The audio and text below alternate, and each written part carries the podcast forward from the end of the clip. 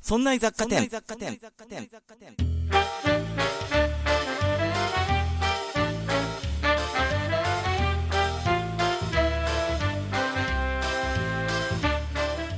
さあ今週も始まりましたそんない雑貨店この番組は雑貨店店長の私和田が日常生活で気になったことをちょっぴりざっくり掘り下げてお店に遊びに来ている常連の下平さんがふーんと言って帰っていくという番組ですお送りいたしますのは和田と下平です。いらっしゃいませ下平さんはーい、毎度どうも。さあ今週の「そんな雑貨店」はですね、はい。えー本来の姿に戻りますよおそんな雑貨店はほら、えー自動車番組じゃないですかねあのは いお、言葉に詰まったな、この人。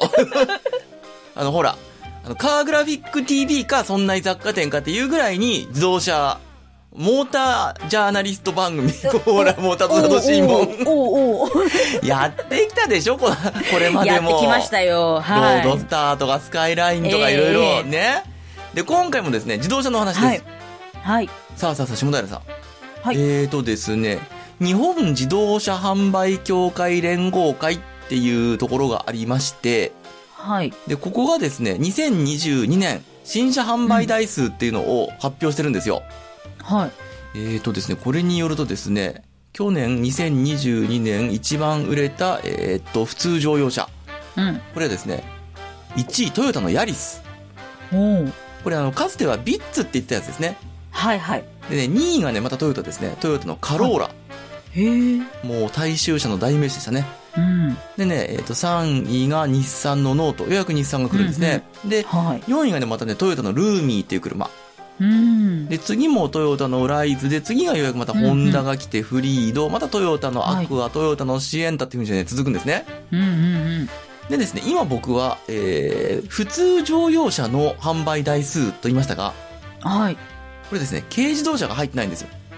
おー、なるほど。軽自動車の方はですね、全国軽自動車協会連合会ってとこがありまして、うん。ここが集計してまして、これ混ぜるとですね、はい。 1位って軽自動車なんですね。え、そうなんですかこれね、結構前からね、1位は軽自動車なんですが、はい。どこのなんていう車だと思いますえー、いや、でもど、うーん、よく見るのは、ホンダのボ、んボックス合ってる合ってる。ホンダのね、NBOX。うんうんうん。まさしくその通り。あれがね、1位なんですよ。あれよく見ますよ。よく言いますね。やっまぱあ、可愛いですしね。りはい。で、ちょっとね、不安になるの、あの車。あの、顔見ると、ちょっとね、ボンネットが、あ、浮いてますよって思っちゃう時があ って。あれ、はいボンネット浮いてるって思うと一瞬あるんですが、ね。はいはい。でもね、まあ、可愛らしいいい車ですよ、あれ。うん。でね、トヨタのヤリスが普通乗用車では1位って言ったでしょはい。あのね、ヤリスはね、16万8557台売れてるんですよ。うんうん。で、トヨタ、えーホンダの NBOX はですね、うん20万2197台。すごい数売れてるんですね。すごい数ですね。で、これがね、ダントツ1位で、で、うんさっき言ったヤリス、カローラ、ノート、ルーミーと普通乗用車が来て、その下ね、うんうんダイハツのタント。へえこ。れ K ですね。うん。そその次がね、鈴木のスペーシア。へえ。で、またダイハツのムーブが来て、その下にトヨタのライズっていう普通乗用車が来るんですね。はい。だからね、えーっとね、上から1、2、3、ベスト10でいくと、ベスト10のうちね、1位と6位、7位、8位、10位が、軽自動車なんですね。へえ。ちなみに10位はね、鈴木のワゴン R。うん。これもまあよく売れてますよね。はいはい。というわけでですね、まあもう軽自動車、軽自動車ってね、馬鹿にできないわけですよ。うん。販売台数的にも、それからね、内容的にも。うんうん。今ね、軽自動車っていいのね。へえ。やっぱりあの、規格に規制があるじゃないですか。大きさとか、エンジンとかに。はいはいはいうんだうんからね、その枠の中で工夫するっていうのは日本人の得意なところでね。あ、なるほど。だからね、その中で何ができるかってことをね、こう、うん研鑽して、どんどんどんどん改良を加えていきまして、今良くなってますね。うんというわけで。今回は、軽自動車のお話をしてみたいなと思っております。はい。それではそんな居雑貨店、今週もそろそろ始めてまいりましょう。今週も、そんな居雑貨店へ、いらっしゃいませ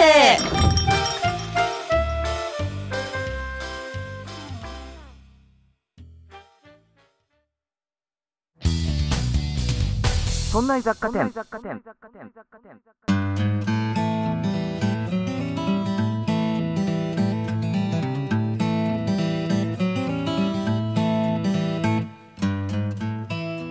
さあそれじゃあ下平さんはい。軽自動車についてですね詳しくなっていきましょうよ、はいはい。まずですね軽自動車っていつからあるんだと思いますえこれなかなか難しいんですよいつからうん軽自動車は存在してるもちろん日本にしか存在しないんですがはい。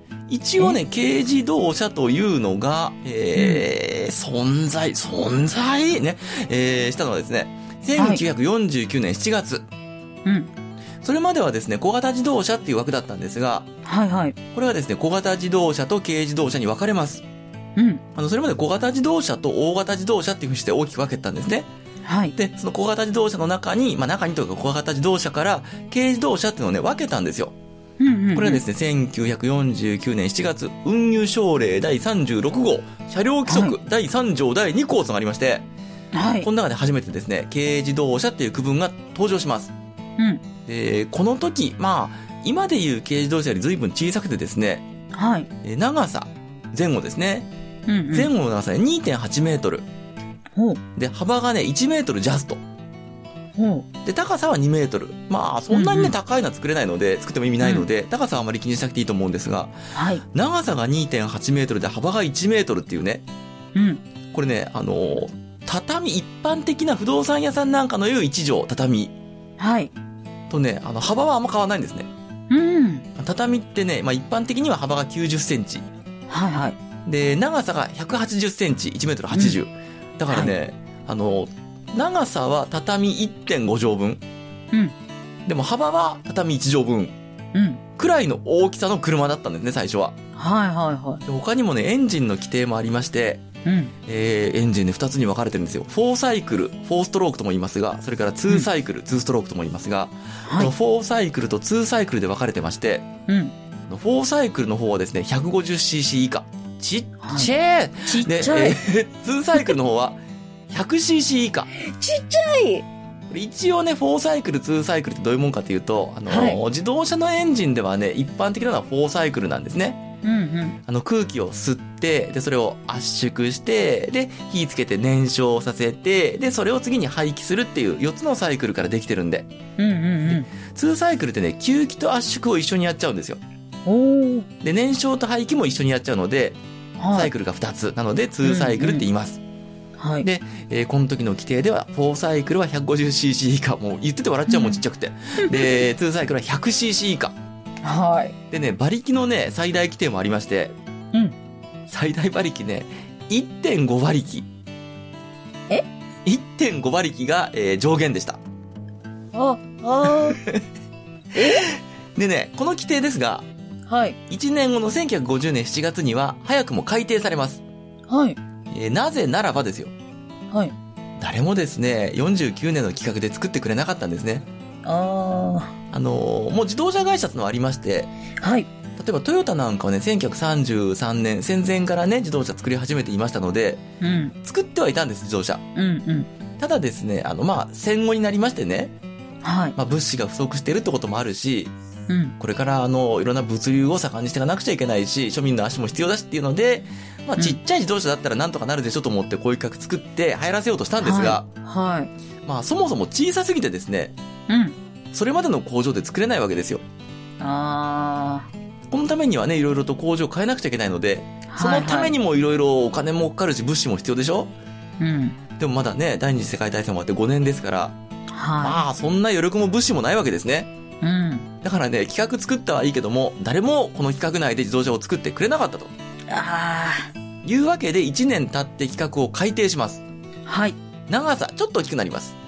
うん。長さね、3メートルになりました。はい。えー20センチほど伸びたんですね。2.8メートルだったのが3メートルに。はい。で、、幅もですね、1メートルだったものが1.3メートルまでになります。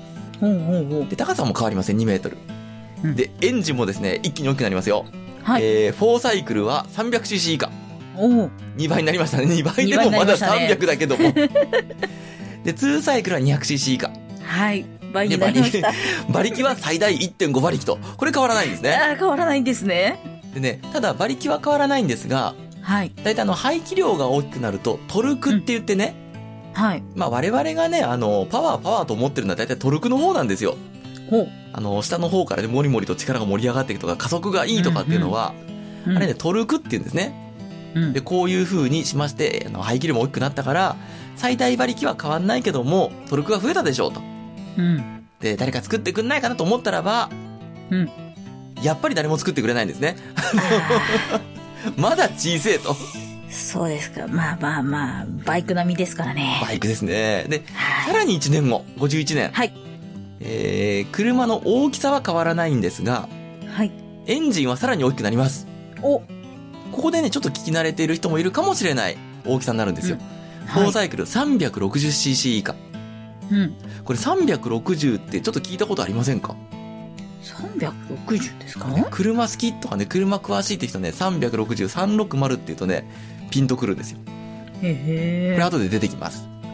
はい。それからね、2サイクルの方は 240cc 以下うん。まで広げられました。はい。もう馬力もアップしましたよ。馬力がぐんと増えて2馬力。ね。えー というところまでやってまいりまして、はい。ようやくですね、作ってくれるメーカーが現れました。おお。ただですね、聞いたことないメーカーですよ、今の我々は。い中野自動車工業っていうところがあったんですね、昔ね。へえ。まあ、あの、自動車会社ね、その当時はいろいろ出てきては消え、出てきては消えしてたので、うこん。こもですね、中野自動車工業っていうのがですね、自動車、軽自動車を作ったんですが、はい。名前がですね、オートサンダルって言います。サンダルサンダルです。あ の、あのサンダルですよ、まさしく。サンダルオートってのは自動車のことですよね。はいはい。で、サンダルはね、あの気軽に、こう、履ける、乗れるっていうことで、オオートサンダダルって名前にしたんですなるねほ。ど。うんうんこれがですね、まあ、今見れば可愛らしい。うんえーちょっとね、写真をお送りしますので、下平さん見てみてください。はいこれです。どうですかかわいい。可愛いでしょかわいい。ミニ四駆みたい。うん、ミニ四駆みたいでもあり、さらに僕で似てるなと思ったのはね、はい。スーパーの屋上に昔あった、あ10円するとガッションガッションって動く。はいはい。おもちゃの。やは、やけにね、ボンネットがね、高いんですよね。いはい。まるっとしてるまる感じっでとすね。してるんですよ。本当にね、子供がいたずら書きで書きましたみたいな。はい。まあ、可愛らしいんですよ、今見ればね。うんうんうん。ただまあまあまあまあデザイン的にも当時評価されることもなく、はい。で、やっぱり作り慣れていなかったので、うん。 200台ほど作ってですね、終了しちゃったんですね。ああ。一応販売。売はしたみたいなんですが、はいはい。まあ大して売れなかったと。うん。で、中野自動車工業は撤退します。はい。でですね、翌年さらに1952年、はい。今度はですね、また法制度の面から、もうちょっと軽自動車を普及させようということになりまして、はい。えー こんなのあったんですね。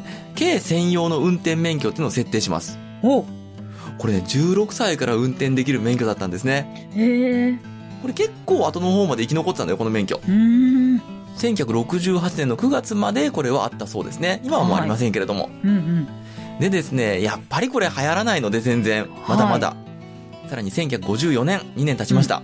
はい。えーエンジンの規格を統一します。うん。もう4サイクルも2サイクルも 360cc 以下に統一しようと。はい。もう 360cc まで。うん。で、このあたりからですね、はい。なんと大手メーカーが軽自動車開発に乗り出します。うん。っていうのもね、1954年って言いましたよね、今ね。はい。あのね、朝鮮戦争が終わったんですね。おーあの1950年に朝鮮戦争始まりまして、日本はですね、朝鮮特需って言って、あのーまあ戦争によっていろんな物流がね、こう動きまして、物資が必要になって、日本で作ったものがですね、必要とされたんですよ。はい。だからですね、景気が非常に良くなったんですね。うんうんうん。ところがですね、1953年に朝鮮戦争が、まあ、正式にはあれ終わったんではなくて、休戦、今でもあれ終わったんではなくて、休戦状態なんですね。おーまあ、事実上終わったので、はい。朝鮮特需もですね、終わっちゃったんですよ。うん。で、景気が悪くなってきて、やっぱり自動車もあんまりこう、豪華なのとか、大きなの売れなくなってきてしまうので、うんうんなので大手メーカーが、ちっちゃい自動車だったら売れるだろうと。うんはい。いうことを本格的に考え始めて、えー軽自動車の開発に着手します。はい。そこで、1955年、はい。本格的にね、軽自動車がいくつも出てくるんですよ。おーまずはね、スバル360。はい。このスバルのね、丸っこいスバル360、えー通称、テントウムシなんて言われるんですが、うんこの自動車が、えー発売されたのがこの年です。うん。へえ。これね、エンジン2サイクルなんですね。うーん。で、ちなみにね、馬力は16馬力。はダイハツの、これも聞いたことある人多いんじゃないですかね。ミゼット。い。はい。で、これも55年に発売されました。8馬力。うんうんはいそ。れからね、これが実際には日本初の軽自動車だったんですが、あんまり有名じゃない。うん鈴木のね、スズライト。ほう。馬力は15.1馬力ありました。これが本当のね、えー日本初の軽自動車。へえ。そしてね、日本初の前輪駆動車。前輪って前のタイヤですね。はいはい。全部のタイヤって意味じゃなくって、前のタイヤ。あの、それまではね、車って、後ろのタイヤでパワーを伝えて前に走るっていうのが一般的だったんですがう、んあの、日本では、この鈴木のスズライトっていう軽自動車が前のタイヤを駆動して走るっていうさ、えー車の先駆けになってます。はい。で、鈴木ってね、今では我々はね、あの、自動車メーカーとして認識してますけども、うん。もともとはね、あの、足踏み式の織り機メーカーへ布え織る、旗織る、はいあのはい。メーカーだったんですね。うーん。なので、えー、鈴木やっぱりですね、自動車作り慣れてなかったんです、この頃。はいはい。とはいえ、スズライトを作りまして、うん。試作車を作ってですね、鈴木の本社のある浜松からはい。東京まで行ってみようと。おお。えーどんな状態だったかっていうと、箱根でオーバーヒートしてます。 あら。あの、やっぱ箱根の山っていうのはです ね、やっぱり。えー辛いですねその当時は大変だったんで辛いんですよ。はい。なので、えー箱根の山でオーバーヒートして、ヒーヒー言いながら東京になんとかやってくるっていう、はい。そういうような自動車でした。うん。とはいえですね、軽自動車一応誕生しまして、各メーカーもなんとか立ち始めたんですね。うんうん。でですね、だんだんだんだんこの軽自動車が流行ってきまして、はやっい。ぱパワーが足りないわけですよ。うん。で、パワー足りないし、えー事実上ですね、どのメーカーもパワー制限2馬力とかっていうね、うんうん。あの制限無視して16馬力とか作ってたの で、あ、そっか。そそううなでんですすねよ ね。でですね、あの、運輸省の方でも、もういいかって言って、1960年、馬力制限を撤廃します。おお。で、だんだんだんだんやっぱり、あの、お要望が増えてくるんですね。もうちょっと広い方がいいとかって言って。はい。で、だんだんだんだん大きくなってって、75年に3.2メートルの長さ、幅いって4メートルとかってなって、はい。で、もっとパワーをってことで排気量も 550cc になります。うん。これ 550cc の時代ってのは結構長かったので、あの、はい覚えてらっしゃる方も多いんじゃないかなと思うんですが、うんそれがね、えっ、と、さらに変わるのが1989年ですね。うん。はい。 89年の前までは 550cc だったんですね。ね、なんかすごい近く感ねじますね。500。で、あのーうん今、計上してて 660cc でしょはい。 89年からなんですね、660cc になったのってう。んで、長さも3.3メートルまで伸ばされました。はい。でですね、えー、排気量は変わらないんですが、それからは、うん。 96年からですね、もうちょっと自動車大きくなりまして、ガタイが。うん長さが3.4メートル、そして幅が1.48メートルという風になりました。うん。はい。でね、えーっと、馬力はですね、これ今でもそうなんですが、うん。軽自動車はね、64馬力っていうのがはい。上限になってるんですね。うんこれはあの、まあ日本特有だなと思うんですが、自主規制なんですね。うん。おお。メーカーによる自主規制ってやつです。うんうん。あのね、現代の軽自動車ってね、もう一回大きさを整理しておくと、全長が3.4メートル以内なんですね。はい。で、全幅幅が1.48メートル以内。うん。で、高さはね、相変わらず2メートル以内なんですが、うん。でエンジン排気量は 660cc 以下。はい。これってね、もう結構な大きさになってまして、うんうん。あの、以前取り上げたことがありますけども、スカイライン。はい。まあ、名車ですよね。うん。えー初代スカイライン、これはですね、本当はプリンススカイラインって言うんですが、うん。これがね、1957年にデビューするんですけども、えーと、この様子詳しくはですね、第66回でやりましたので、詳しくはそちらで。でですね、このプリンススカイライン、全長が4.1メートルでした。うんまあ、軽自動車、今の軽自動車に比べてもちょっと長いですよね。うん。はい。ところがね、全幅、幅はね、1.495メートルだったんですね。はあんま変わんないんですよ、もう今の軽い。自動車と。うんうんで、排気量は 1484cc あったんですが、うん。あのスカイラインも初代は馬力がですね、60馬力しかありませんでした。うんうんうん。だから今の軽自動車の方がね、よっぽどパワー出てるんですね。うんうんうん。で、今は64馬力っていう規制が軽乗車かかってるんですけども、うん。これですね、なんで規制してるんだと思いますえなぜそんな64馬力あのーそれまではね、89年にあの国土交通省がね、要請しまして、うんうん。 64馬力自主規制にしてねってやったんですが、はい。それまではね、50馬力くらいだったんですよ。うん。ところがですね、87年、うん。まだ鈴木ですね。鈴木がですね、初代アルトワークスっていうのを発売しましてね。うん。これはですね、人気があったんですよ。K なのに速いっつって。うんで、これがですね、550cc のエンジン積んでまして、はいもう直列3気筒エンジンツインカムターボですよ。うん。これでね、それまで他の車が50馬力ぐらいだったのを、はい64馬力をいきなり叩き出すんですね。おー、すごい。で、メーカー、各メーカーが、これやばいと、こいつはすごいっていうんはははでい、追随するんですが、うん。 64馬力という規制をね、みんなで引いたんですよ。あなんでだと思います下平さん。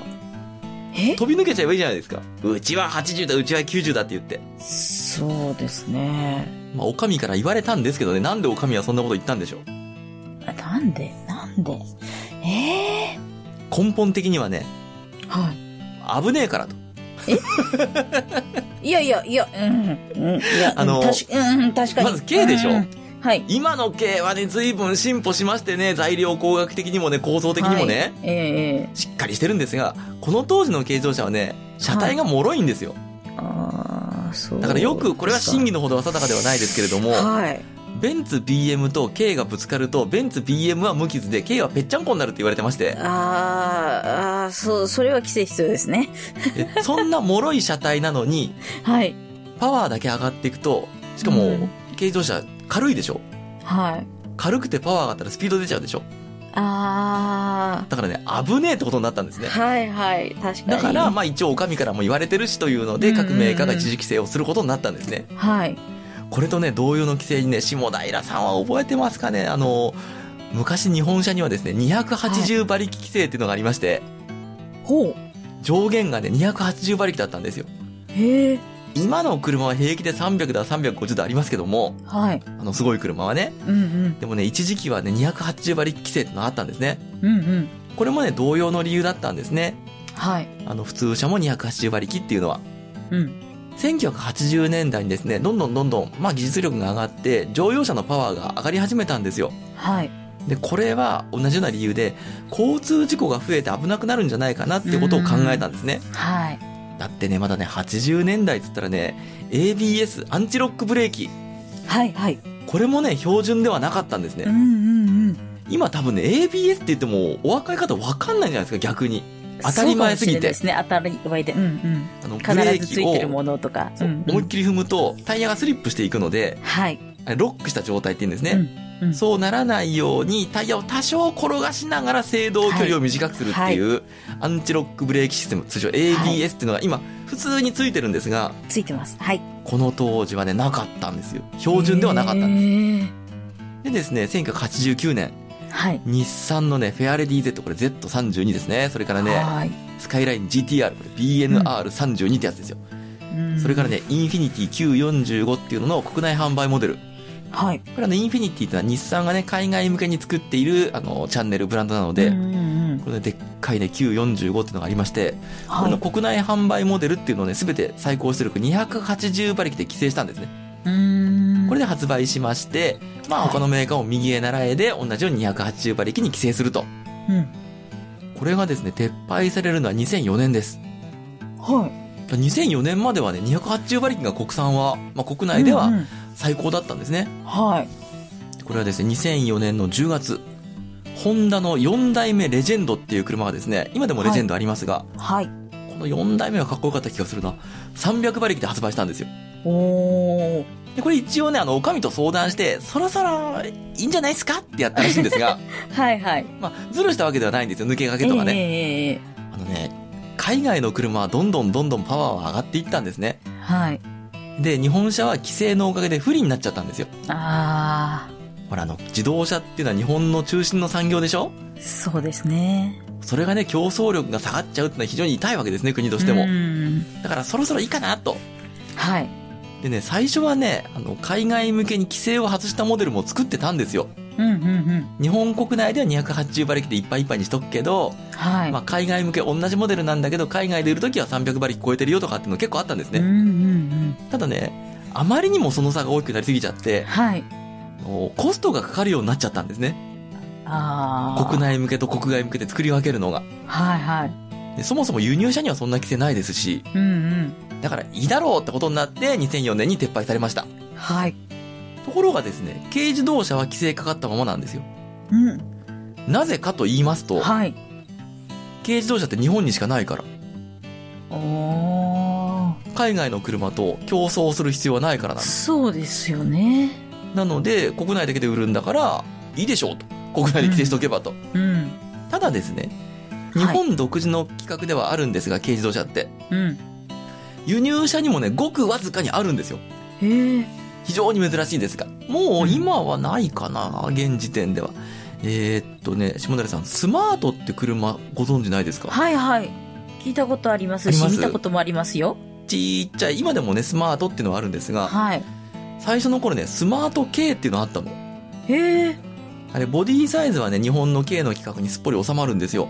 はい。ただエンジンが大きいので普通乗用車ってことになってるんですがうんうん発売当初はねエンジンを小さくしてスマート K っていう黄色ナンバーのやつ売ってましたあーあー、そういえば黄色ナンバー見たことあるかもしれない。はい。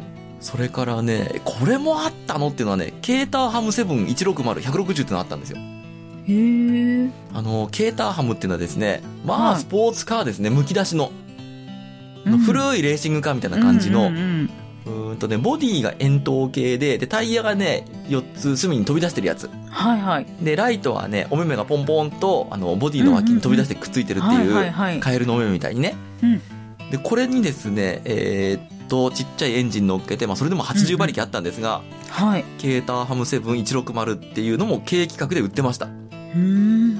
それからねもう一台フィアット126っていうのがありましてうん。これあのフィアット500っていう可愛いルパンが乗ってた車あるじゃないですか、はははカリオストロの城で、ありますね、うんうんあれの後継者としてねフィアット126っていうのを作ったんですよはい。これもねエンジンもちっちゃかったので軽自動車だったんですがうんうん。でこれも日本にちらっとは入ってきたのかなへえ。ただですね、日本でも国外でもフィアット126は全く売れませんで、ええ今見ると可愛いんですよ。はい。可愛いの、今見ると。でもね、当時はね、あまりにも人気がなくって、全く売れませんでしたね。あなんていう、えー、軽規格の外車、輸入車っていうのもあります。あ。はい。でですね、この軽規格、日本の独自の規格ですけども、軽自動車っていろんな特徴があるんですね。はい。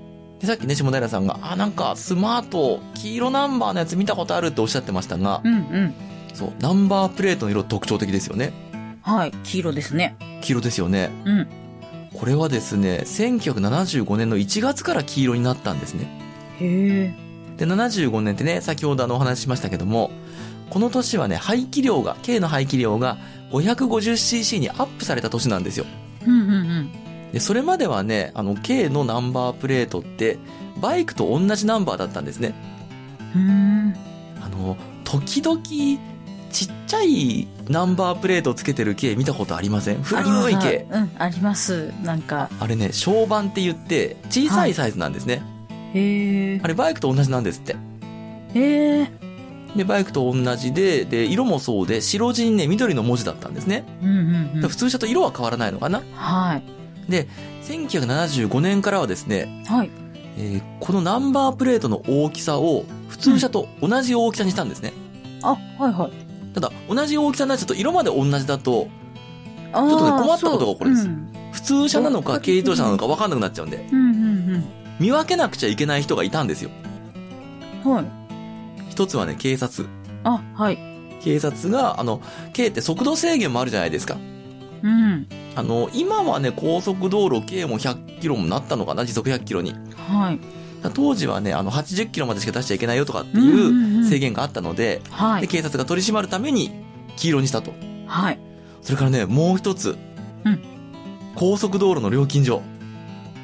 あ料金違うでしょ。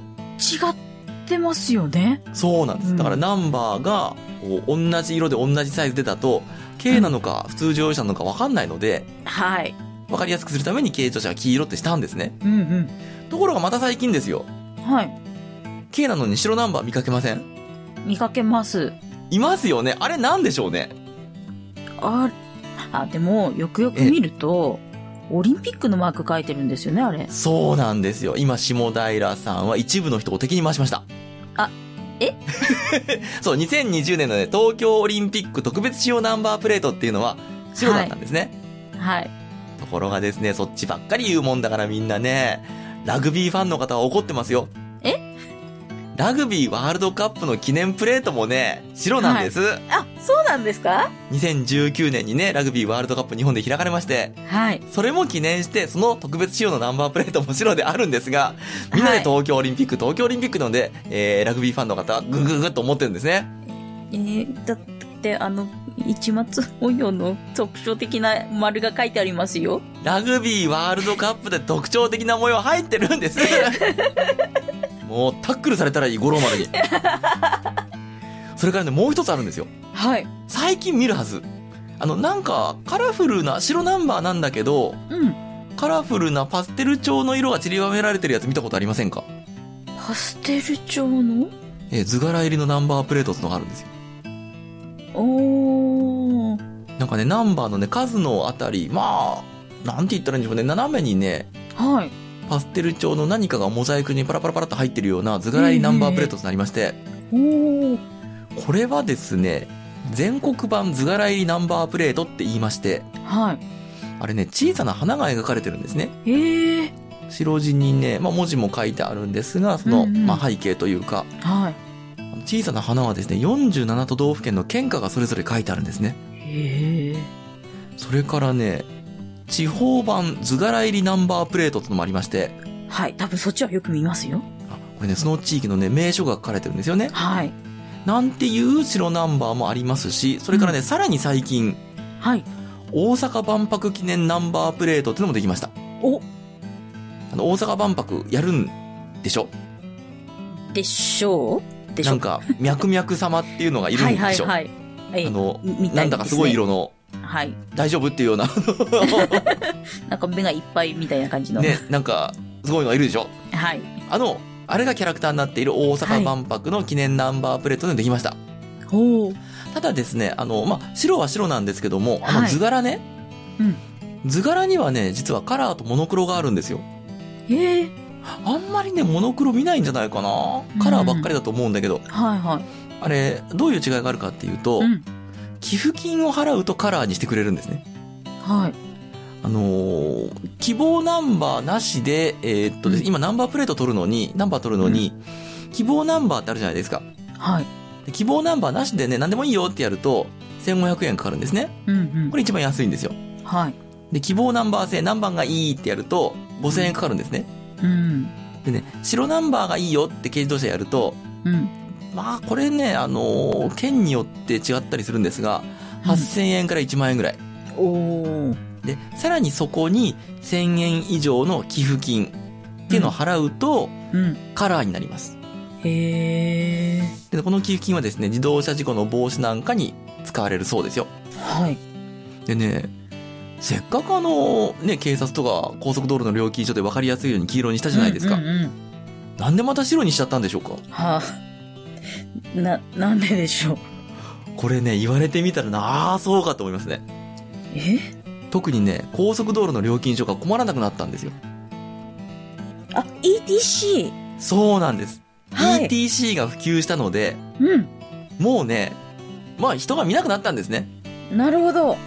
人が見ないし、まあ K は K で登録されてるので、うんうんちゃんと料金もらえるからっていうので、はいはい。えー、ナンバーで色分けする必要がなくなったんですね。おー。でね、このナンバー、ナンバープレートですが、はい。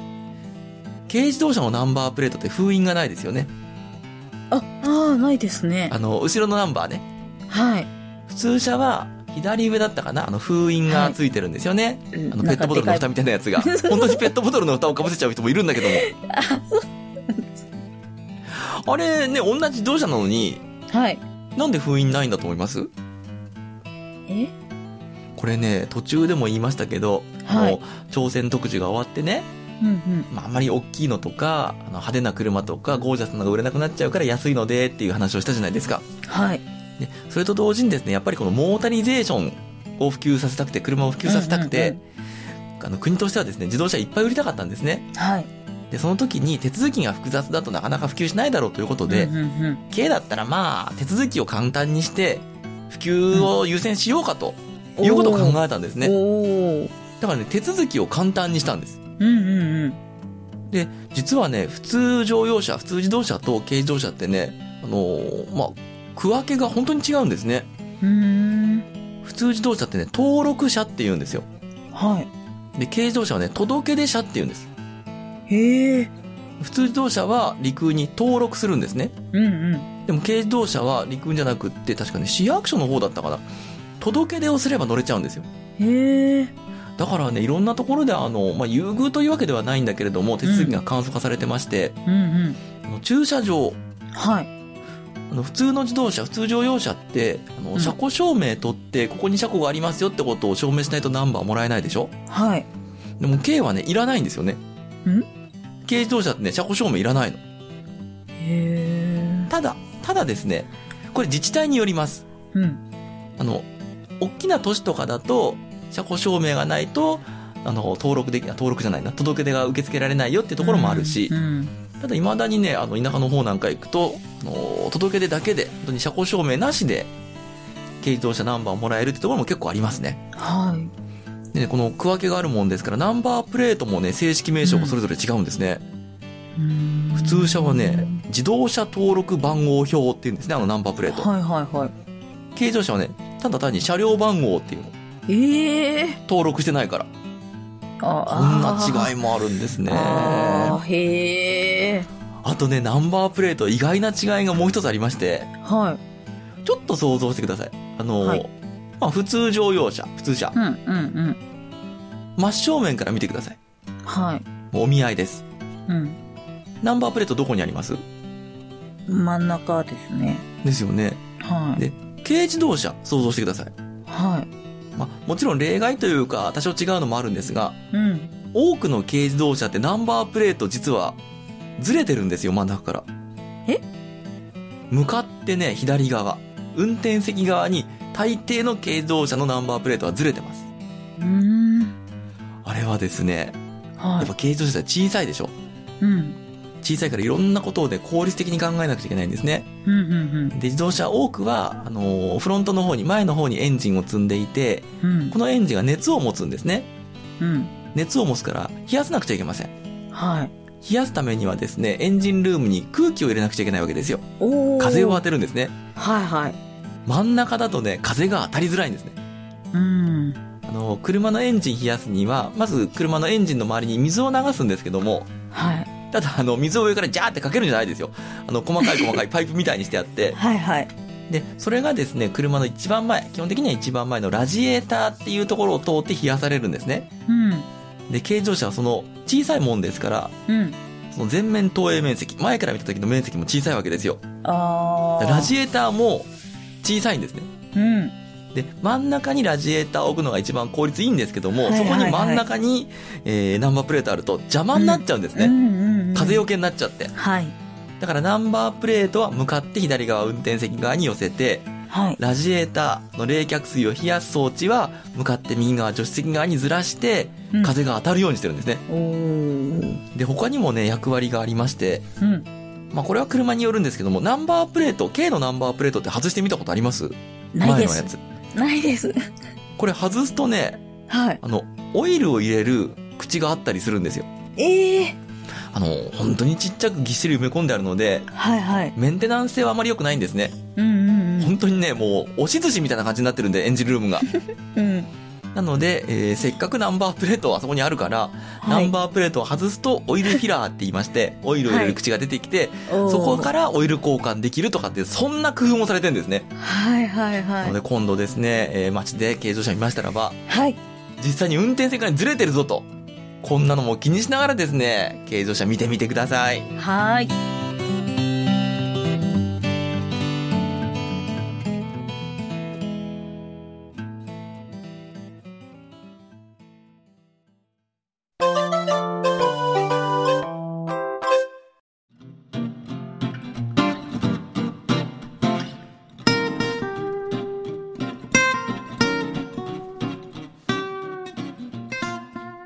はい、そういうわけで下平さはい。ん。いやー、最近ね、ちょっと軽自動車に乗る機会があったんですよ。うん。で、あの、僕、ちょっと前に車を買い替えまして、はいはい。まあね、21年間も乗ったロードスターがね、もうおじいちゃんの車がもうボロボロになって、もうさすがになってしまって、はい、はい。でですね、あの、新しいロードスターにまた乗り換えたんですが、うん。それまでの間ね、台車として、まあ、古い軽自動車に乗ってたんですね。はい。まあ、やっぱりね、まあ、借りといて言うのなんだけども、しょぼいのよ。 まもあ、う台車ですからね。もうボディなんかやわんやわんだし。はい。ね。で、ところがね、最近また、あの、最近の軽自動車に乗る機会があったんですが、はいはいはい。最近の軽自動車ったらいいのね。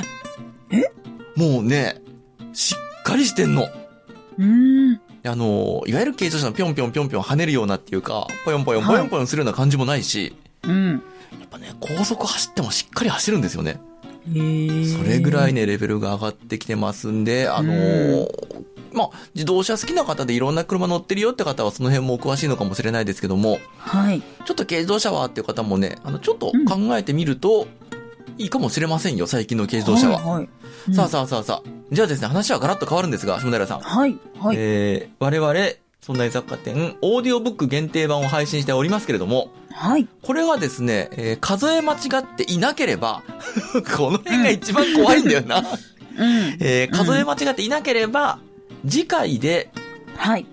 次回で、えーっと、ボリューム2というまとまりがいっぱいになりまして、はい。まあ、要は、100本揃ったわけですね。これもボリューム2。おーおだから、オーディオーブック始めてもう200本なんですよ、我々。だかすごいですね。ら、もう4年近くになるのびっくりしちゃいますね。ね え。で、373回から数え間違っていなければ、ね、はい373回からボリューム3に移行しますので、そちらですね、えーお間違いのないように検索してみてください。